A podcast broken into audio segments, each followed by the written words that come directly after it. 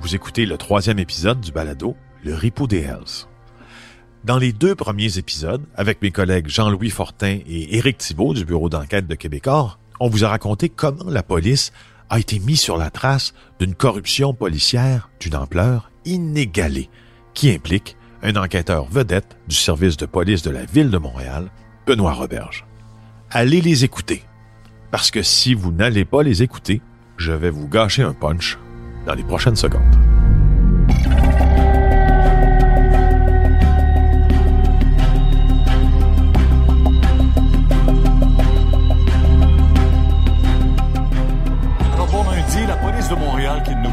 Par une crise majeure. Elle aurait eu euh, dans ses rangs une taupe qui aurait vendu des informations aux Hells Angels pendant des années.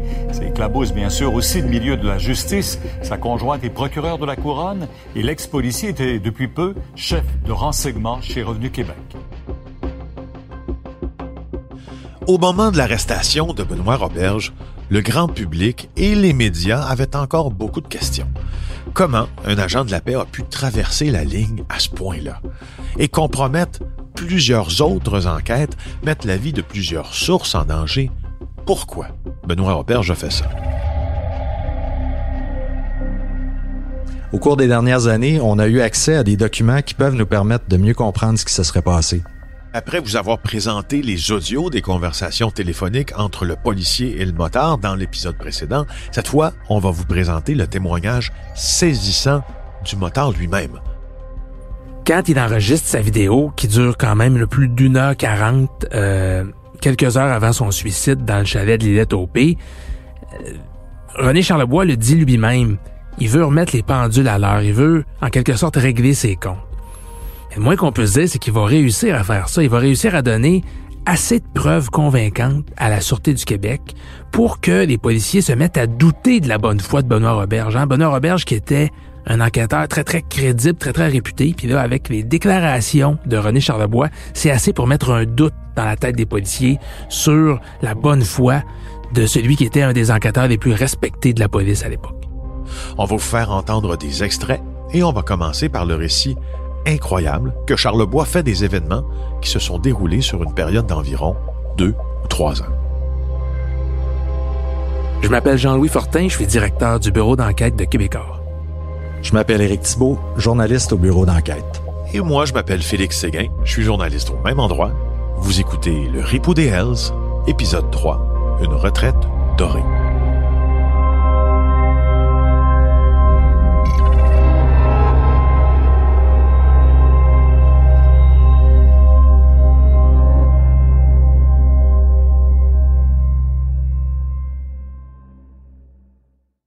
On est dans ce chalet de l'îlette au P. Le plan est fixe. On voit le motard René Charlebois de la tête aux pieds. 48 ans, cheveux bruns, assis dans une grande chaise berçante en bois. Il se berce. Bonjour à tous. Euh, pour ceux qui ne me connaissent pas, mon nom c'est René Charlebois. Euh, je suis un Hells Angels, comme tout le monde le sait, Hells Angels Nomade Québec. Si je fais cette vidéo-là aujourd'hui, c'est pour euh, mettre les pendules à l'heure. Parce que si vous voyez cette vidéo-là, cela voudrait dire que je suis mort. Fait que donc, ce que je veux vous expliquer aujourd'hui, c'est pour vous montrer à quel point que le système judiciaire ainsi que la police peuvent être dans la vraie vie, ce que vous ne savez pas. Je vais vous démontrer tout ça avec des preuves à l'appui. Euh, un enregistrement qu'il y a, de plusieurs enregistrements qu'il y a entre moi puis un, policier, euh, le rat, qui nous a mis tout en dedans. Euh, je parle évidemment de Benoît Robert.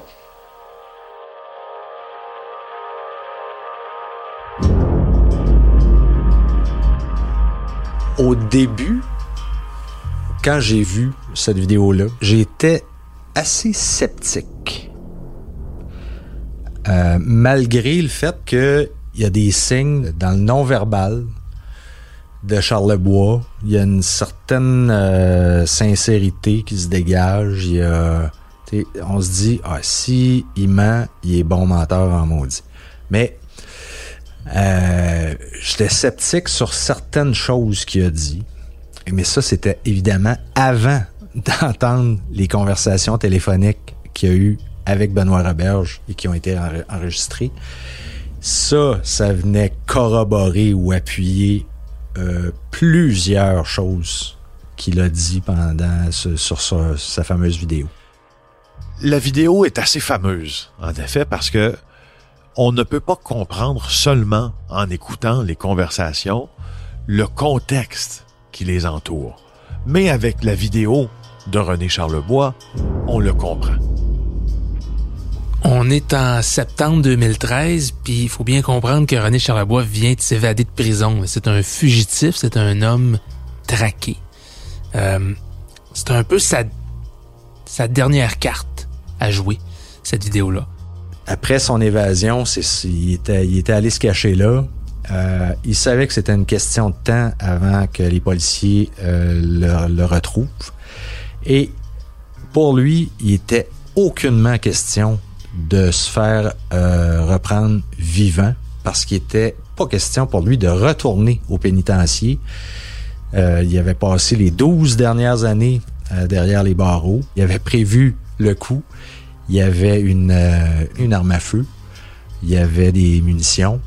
Et il avait prévu que dès que la police allait mettre les pieds au chalet, qu'il allait en finir lui-même.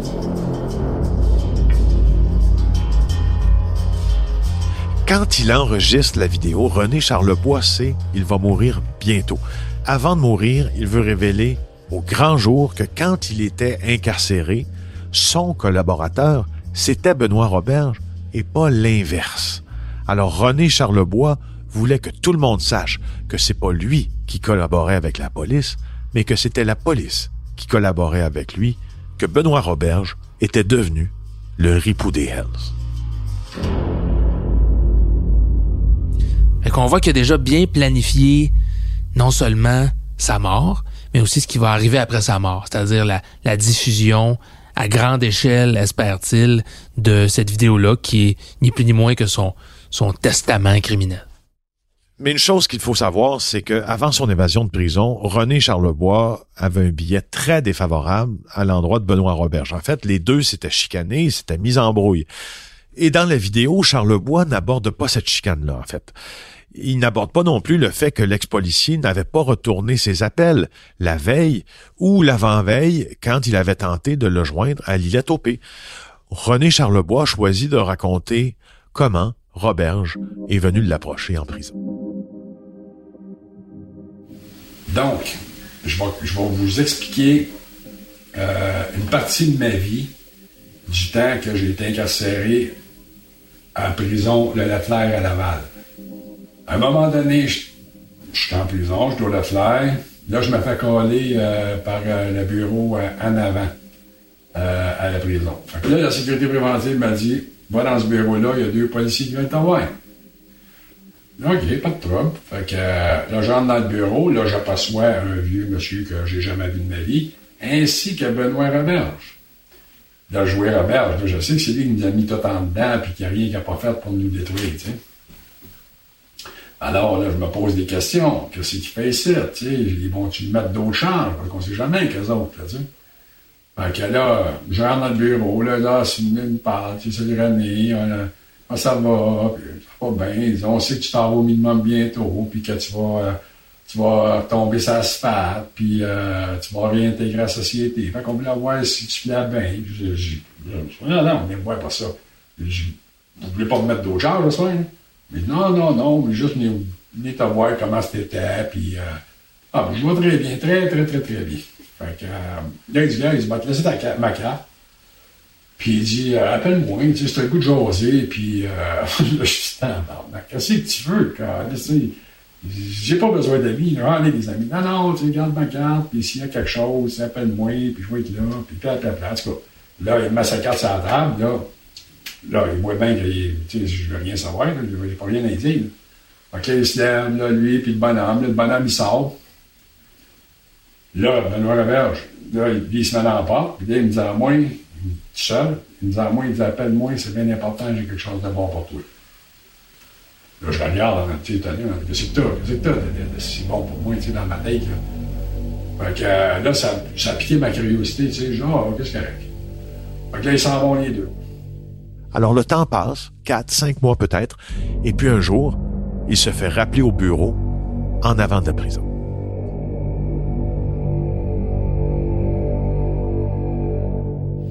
Euh, Je rentre dans le bureau, Benoît Robert, je l'ai là. Ben, tu sais, il dit, euh, je t'ai parlé, puis euh, j'ai vu que tu avais les mêmes principes, les mêmes valeurs, puis, euh, tu sais, je sais que toi, tu parleras jamais, puis, OK, oui, mais quoi, c'est quoi? Qu'est-ce que tu veux? Là, il regarde bien. Il dit, là, là, ce que je fais aujourd'hui, de te rencontrer tout seul, j'ai pas le droit, c'est contre le protocole. Normalement, on est supposé être deux polices quand on va rencontrer un détenu. Si mon boss vient de savoir ça, je perds ma job parce que je suis venu te voir tout seul. C'est pour te montrer ma bonne foi. Genre, OK, mais ta bonne foi de quoi? Explique-moi qu'est-ce qui arrive. Alors, il dit, ah ben, là, René, là. il dit, moi, là, je m'en vais en retraite bientôt. Puis, euh, tout ce que j'ai eu, après toutes ces années de service-là, de vous avoir mis tout en dedans, d'avoir travaillé très, très fort, euh, d'avoir travaillé des délateurs, d'avoir- j'ai fait ma job, je pars, puis j'ai une pension de trou de cul. Ouais. Là, il dit, moi, il dit, je vais avoir une retraite dorée. Tu comprends-tu? Je vais avoir une retraite dorée. Moi, je mérite mieux que la retraite qu'il me donne. Puis euh, je me sens comme un trou de cul. J'ai pas de, euh, j'ai pas de reconnaissance de mes boss, de mon monde. Fait que, tu sais, je, pars de là avec une retraite euh, minable. Puis moi, je veux de l'argent. J'ai besoin d'argent pour avoir une belle retraite avec ma famille, ma femme puis ma fille. J'ai OK. Mais j'ai dit, ça, tu veux dire quoi? Tu veux dire quoi? Ben, il dit, gars, il dit, là, je peux pas te parler longtemps. Ben, il dit, viens l'affaire pour ça. Je que moi, je peux t'aider énormément.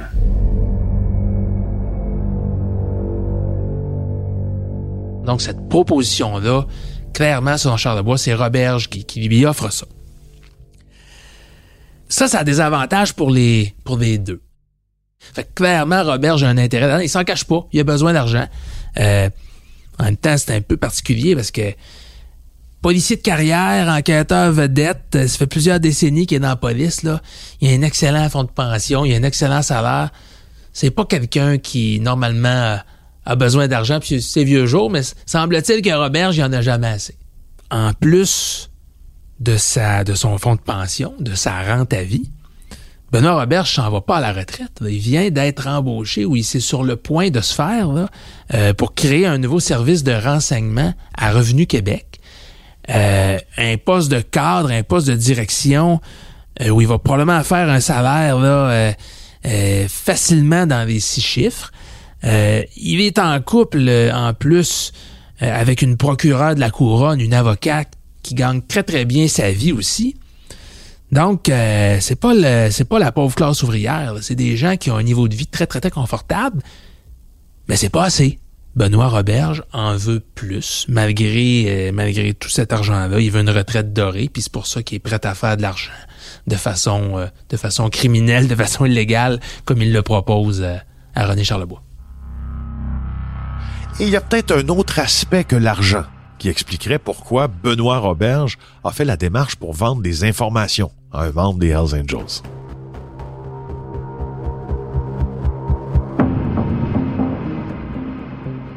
Je crois que c'est en 2005 que Benoît Roberge a été, euh, disons, rétro, pas rétrogradé, mais on l'a tassé des enquêtes sur les moteurs et on l'a envoyé euh, faire des fraudes, des dossiers de fraude. Euh, il s'ennuyait comme les, pierres du chemin, et puis ça, ça a duré pendant, je crois, trois ans. Euh, il a été vraiment là, tassé de son champ d'expertise. Alors ça, ça l'a frustré énormément. Il l'avouera plus tard qu'il y avait du ressentiment puis de l'amertume envers ses anciens supérieurs euh, du SPVM. Il faut comprendre que ses supérieurs au SPVM, à ce moment-là, trouvent que Benoît Roberge est quelqu'un d'assez polarisant. Alors, il va se mettre en porte-à-faux avec son commandant de l'époque, Richard Dupuis, notamment qui va soulever des questions importantes sur la manière dont Benoît Roberge traite avec ses sources. Alors c'est peut-être pour ça qu'il a commis l'impensable, l'une des fautes les plus graves pour un policier, qu'il est allé proposer au moteur René Charlebois de l'aider à aider les Hells Angels. Ouais, comment tu peux m'aider? Tu sais, je suis en dedans, puis je vais sortir, m'en vais dans un minimum. Puis, il dit, ouais, non, non, il dit, je peux t'aider énormément. Il dit, moi, tu sais, il dit, je suis à la base de tout, je connais tout, euh, j'ai tout le monde avec moi. Euh, les enquêtes en ce moment dehors, je les connais toutes. Euh, les informateurs, les codés dans la rue, je les connais toutes. Je peux t'y donner. Tu vas tomber, il me disait à moi, tu vas tomber sur le cul avec les noms de données, euh, qui sont décodés, ça fait des années. Euh, ça, il commence de même, là. Moyennant de l'argent. Puis il dit, gars, il dit, euh, à la limite, dit, je peux te donner la vedette. La vedette, c'est Boulanger, le délateur dans le projet Cher. Je peux te dire où est-ce qu'il est. Je peux te dire qu'à toi, mercredi, il arrive à tel aéroport. Puis, mettons, tu me dis, OK, tu le veux, là. Ben, il dit, gars, ben, il dit, moi, m'a- trouvé exactement où est-ce qu'il est. Puis, arrange-vous avec. Mais dit, ça va coûter une couple de millions. C'est vrai et ça a glacé le sang de tout le monde.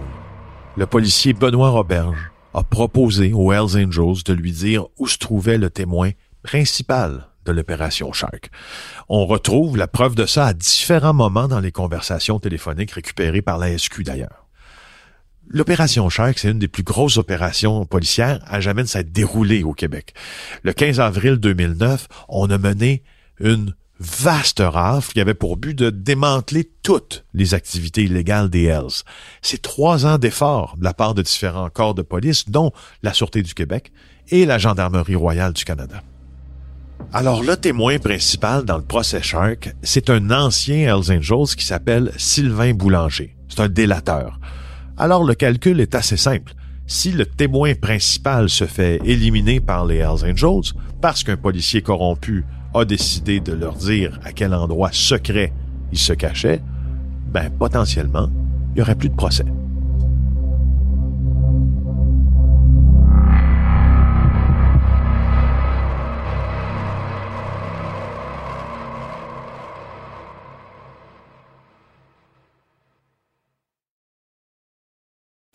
C'était de la merde. Les deux remises de rançon, c'était de la merde. Mais Cyril est au téléphone. Et il si tu viens à Paris, il y a quelqu'un qui va te contacter, puis je vais t'accorder une entrevue. Il m'a regardé. Paf! C'est Cyril. Mon nom est Stéphane Berthomé et comme vous venez de l'entendre, dans ce balado en 5 épisodes, vous découvrirez les aventures les plus incroyables de la longue carrière de Claude Poirier. Le balado 10-4, Les secrets de Claude Poirier, est disponible dès aujourd'hui sur l'application Cube ou le site cube.ca ou sur toutes les plateformes de balado. 10-4.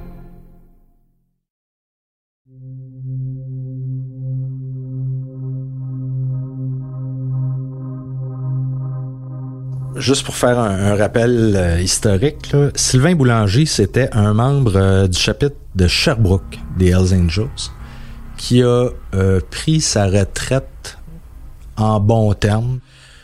En bon terme, ça veut dire ben tu te feras pas tuer là.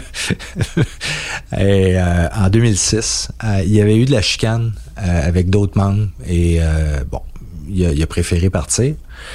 Il l'avait sur le cœur. Et euh, quand il y a un policier de la Sûreté du Québec qui l'a approché discrètement, peut-être considéré euh, la, possibilité de collaborer avec nous autres, mais euh, Boulanger, il a dit oui. Alors, pendant pff, quelques années, là, presque trois ans, euh, Boulanger a collaboré avec les policiers dans ce qui allait devenir l'opération Shark. Euh, C'était du jamais vu à l'époque. C'est une des plus grosses opérations en termes de nombre de motards visés par des accusations criminelles. Et Boulanger, là, pendant des mois, il s'est assis avec euh, des enquêteurs dans un chalet, là, euh, euh, on sait pas où exactement, dans le plus grand secret, et il a révélé un paquet de secrets des Hells Angels. Il a donné des noms euh, concernant euh, des, des, meurtres. Euh, il a expliqué les rouages du trafic de drogue. Il a expliqué un paquet d'affaires. Et c'était là vraiment pour ça. Et ça, c'est rare, il faut le dire, dans, l'histoire, des, des délateurs qui ont des membres des Hells Angels qui ont viré capot là, comme ça.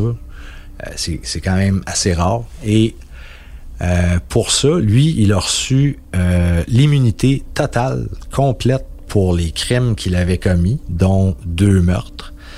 Et euh, donc deux meurtres dont il n'a finalement jamais été accusé, qu'il a avoué pourtant. Puis, il a reçu une compensation financière de, de près de 3 millions de dollars. Alors, c'était le gros témoin de la couronne dans l'opération Shark. Donc, quand Benoît Roberge est allé dire à Charlebois, ben, Boulanger, on connaît un peu ses allées et venues, euh, puis euh, ben, je pourrais peut-être te dire, euh, tu tel jour, il va être à l'aéroport, on va le chercher, mais pour y être là, ça va te coûter, ça va vous coûter une coupe de millions, mais ça serait fini, ça tuerait la, la, la, le dossier Shark.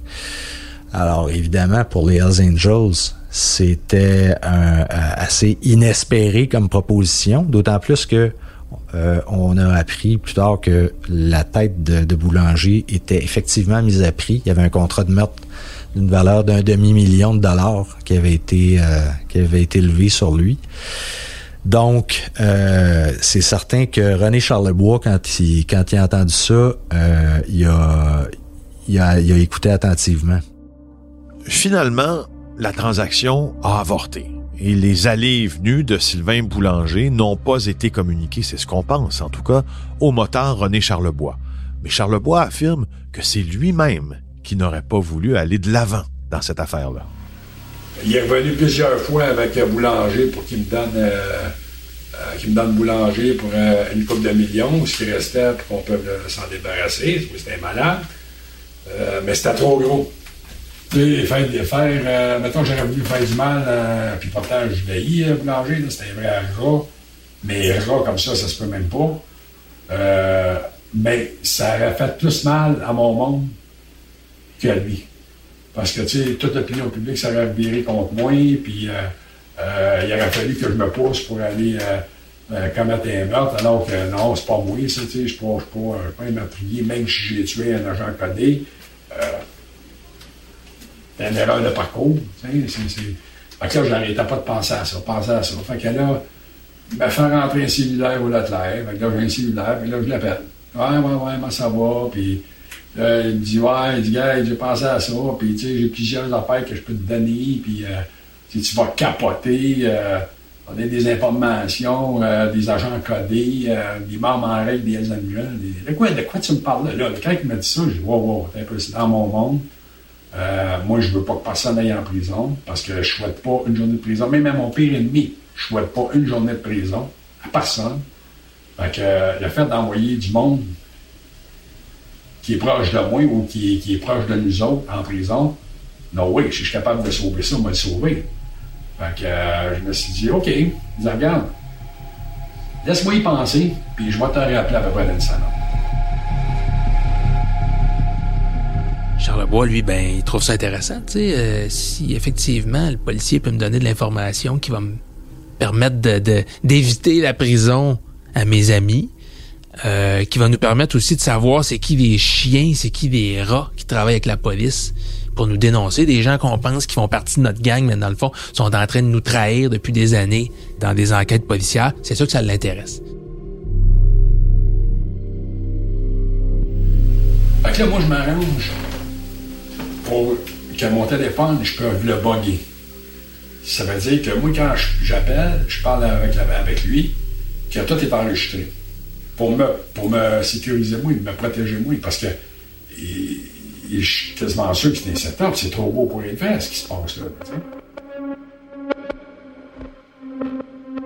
Dans la tête de René Charlebois, à ce moment-là, même quand que quand Robert, je vais, je vais essayer d'être gentil puis de proposer une collaboration, Charles Bois est convaincu que c'est un piège, c'est un guet-apens. On veut le frémer puis on va encore lui faire passer une coupe d'années au pénitencier. Euh, ça va vraiment prendre des, des bons arguments. Il va falloir que la confiance s'établisse pour que que Charlebois lève la garde un peu puis accepte de collaborer, hein, accepte de verser des montants d'argent significatifs en échange d'informations. Mais même là, il va jamais complètement baisser la garde. Il va choisir d'enregistrer des conversations et c'est le début d'une longue et fructueuse collaboration entre un policier dont personne ne doute la probité et un criminel de carrière.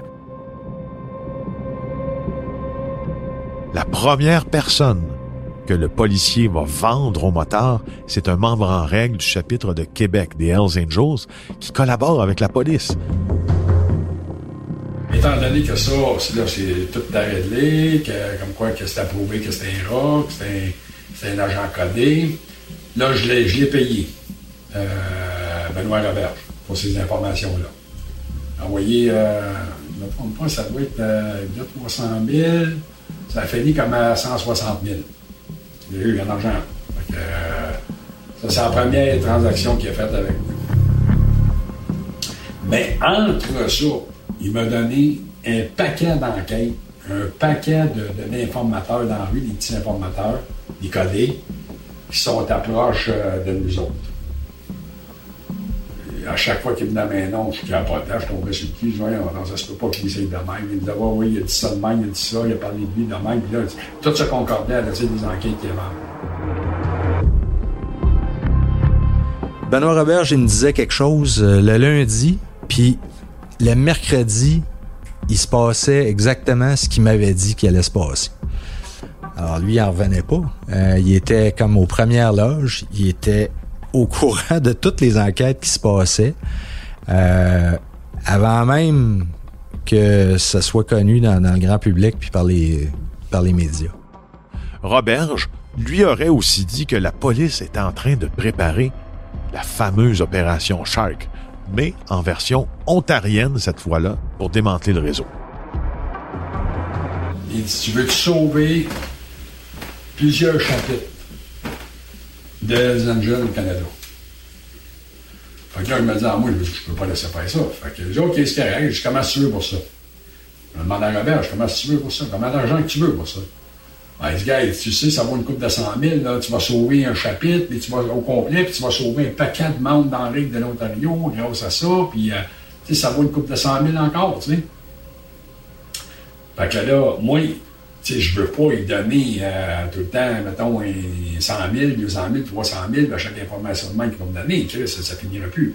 Fait que là, tu sais, je m'en de... Puis, en tout cas, je, de le délai le plus que je peux, parce que je veux pas que ça me coûte une fortune.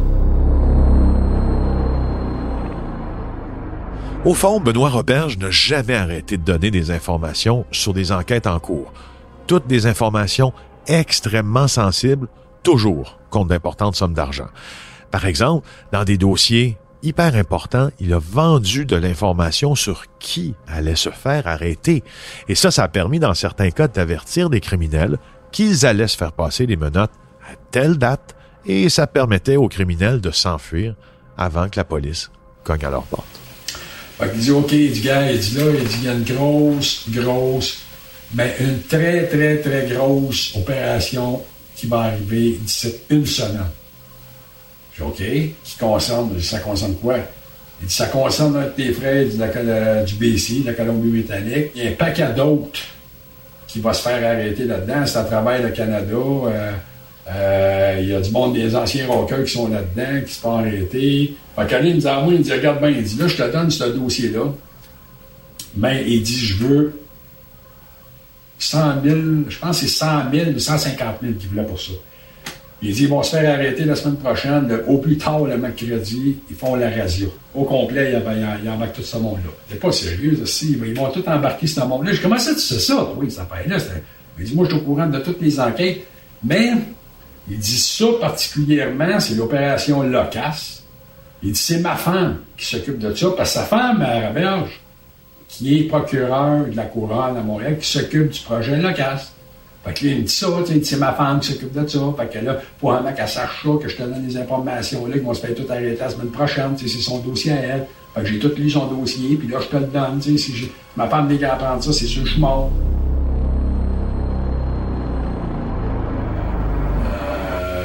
Quand c'est arrivé, fait que là, j'ai OK, là, j'ai rappelé Roberge, Benoît. Il, il dit, ah, je te l'avais dit. Je vois, ouais, c'est correct. Il dit, là, il dit, euh, il dit, t'es sorti averti? Je vois, oui. J'ai envoyé un message, là. euh, je sais pas s'ils l'ont pris au sérieux, puis tout ça. Il dit, oui, oui, oui. Roberge, il dit, oui, oui, oui, ils l'ont pris très au sérieux, parce que quand ils sont rentrés chez eux, il dit, les tiroirs étaient tout ouverts. C'est comme si un gars, il allait rentrer en coup de vent, vider ses affaires, puis il s'aurait poussé de là. Donc, il a eu l'information, je vais être payé. Ah, ben, j'ai dit, OK, c'est correct, je vais vérifier ça. Fait que, comme des fêtes, c'est ça qu'il avait fait, selon le berge. Fait que, euh, euh, j'ai envoyé l'argent. J'ai envoyé, euh, je pense, c'est 75 000, quelque chose du genre. Non, c'est 60 000 que j'ai envoyé. 60 000. Fait que lui, il voulait 100 000, 100 quelques mille, 100 000, puis après ça, ça finit à 60 000 pour l'histoire de- du projet. René Charlebois gagnait plusieurs choses en acceptant de collaborer puis en acceptant de payer. Puis pas des petits montants. hein. Euh, selon ce qu'il dit, euh, il a donné euh, à peu près un demi-million de dollars à Benoît Roberge, bien que finalement, dans la preuve, quand Roberge va être accusé, on parle plus de un peu plus de, un peu plus de 100 000 dollars. Mais c'est quand même des montants considérables. Il gagne d'abord, je dirais, un certain respect auprès de ses pairs. Il faut comprendre que René Charlebois est incarcéré depuis une dizaine d'années. Donc, ça fait, ça fait dix ans qu'il est, qu'il est plus dans la rue, qu'il est plus en train de, de, de prouver nécessairement sa valeur. Et euh, c'est une bonne façon pour lui de montrer qu'il a encore une grande utilité au milieu criminel. Hein? On comprend que René Charlebois gagnait plusieurs choses en marchandant avec Benoît Roberge. Mais du côté policier, qu'est-ce qui a pu pousser un homme à trahir son organisation comme il l'a fait? Ça va rester un mystère. Parce que je vous rappelle qu'on a contacté Benoît Roberge pour le projet et il a décliné notre demande d'entrevue.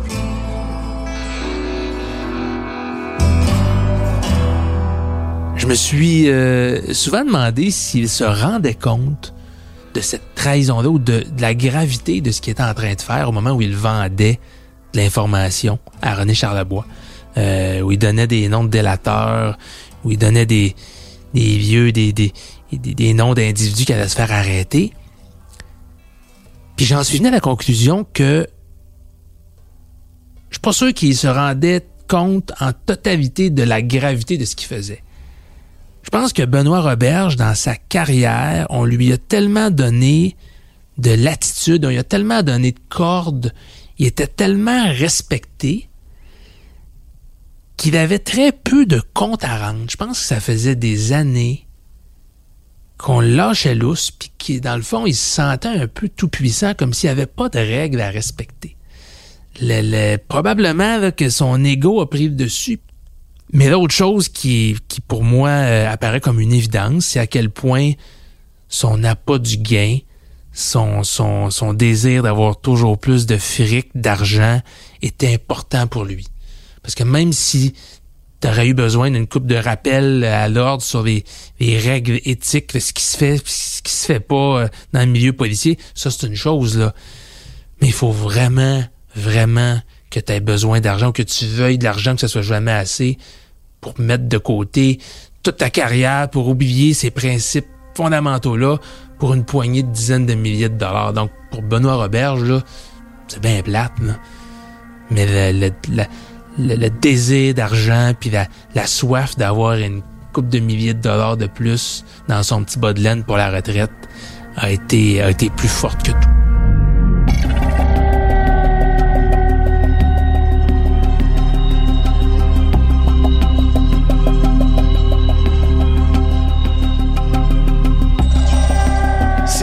Même dix ans plus tard, de cerner l'ampleur des dommages que le ripou des Hells a causé au système judiciaire, à la police et, disons-le, à la société? On sait qu'il y a des suspects qui ont été acquittés, des verdicts qui ont été renversés. Et on sait surtout que même aujourd'hui, la police de Montréal subit encore les contre-coups de l'arrestation de Benoît Roberge. C'est à suivre dans le quatrième et dernier épisode du Ripou des Hells.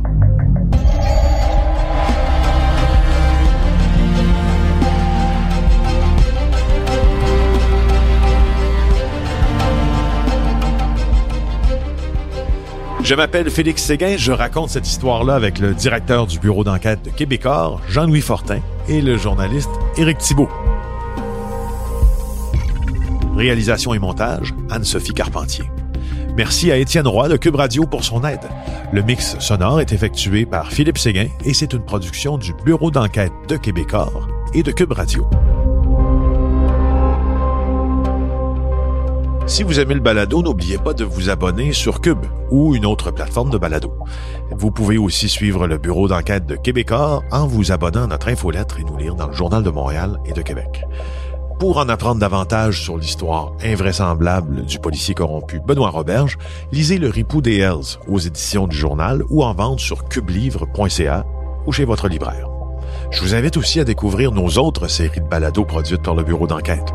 Le Casanova de Montréal, par pure vengeance et les deux saisons de Narcos.